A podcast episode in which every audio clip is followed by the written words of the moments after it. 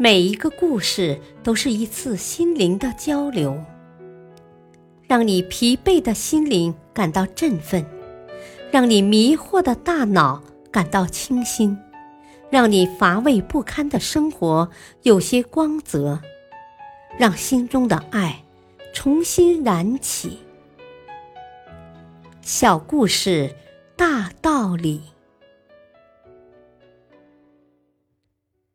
事业篇：震撼异国的农夫。在澳大利亚，每年都会举行一场全程八百七十五千米的超级马拉松。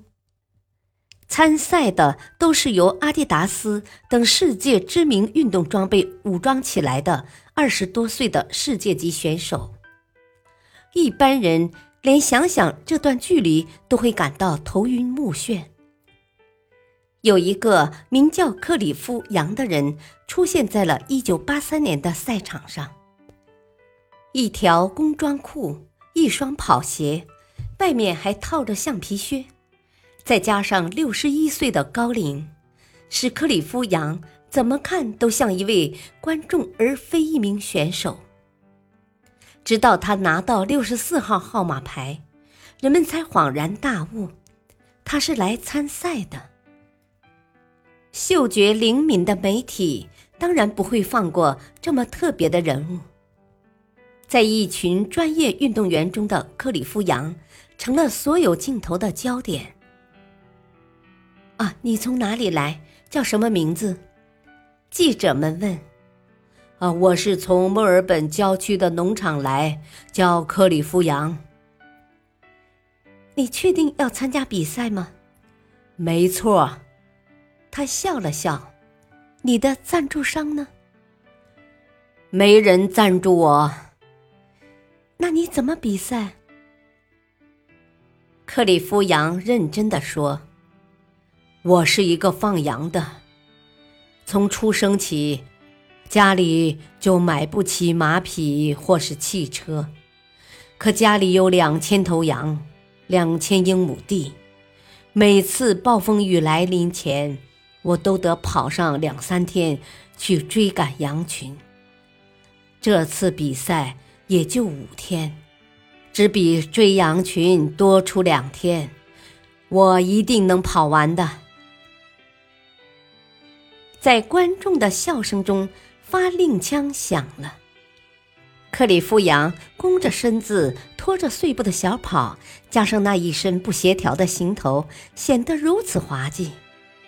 一开始他就被专业选手远远甩在了身后，可他好像并不在意，而是悠然自得地用他滑稽的姿势与那些顶尖的世界长跑选手们展开较量。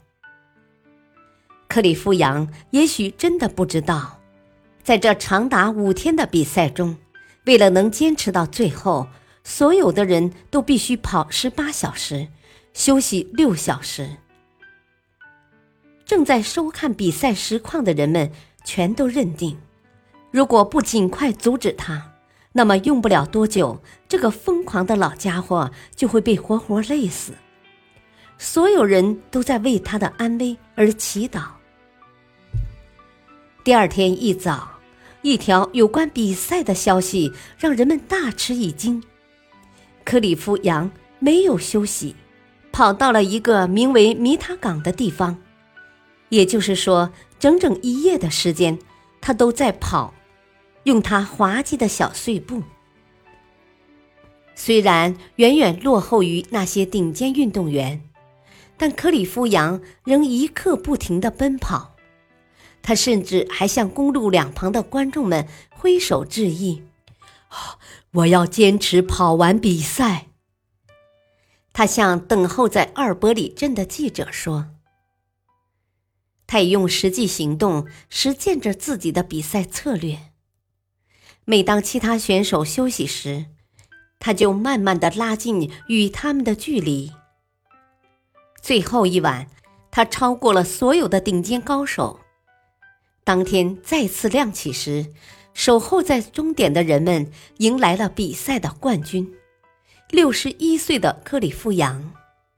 他跑完了整整八百七十五千米的赛程，不仅没有被累倒，还夺得了冠军，同时将比赛的记录刷新了，提前九个小时。一时间，整个澳大利亚都沸腾了。这个从悉尼跑到墨尔本的老农夫成了国家英雄。他用自己不懈的努力击败了所有其他参赛的选手。其实，克里夫杨当时并不知道比赛当中允许睡觉。用他自己的话说，就是：“啊，我只想着与暴风雨争抢时间，把羊群追回来。”如今，悉尼至墨尔本马拉松赛中几乎没有人睡觉了。要赢得这场比赛，你必须像克里夫杨那样。日夜不停的奔跑，大道理。在其他选手遥遥领先时，克里夫杨保持着自己的节奏；在其他选手落于其后时，他依旧坚持。最终，他成功了。我们要首先做好自己，然后才能成功。感谢收听，下期播讲《不倒的木桶》，敬请收听，再会。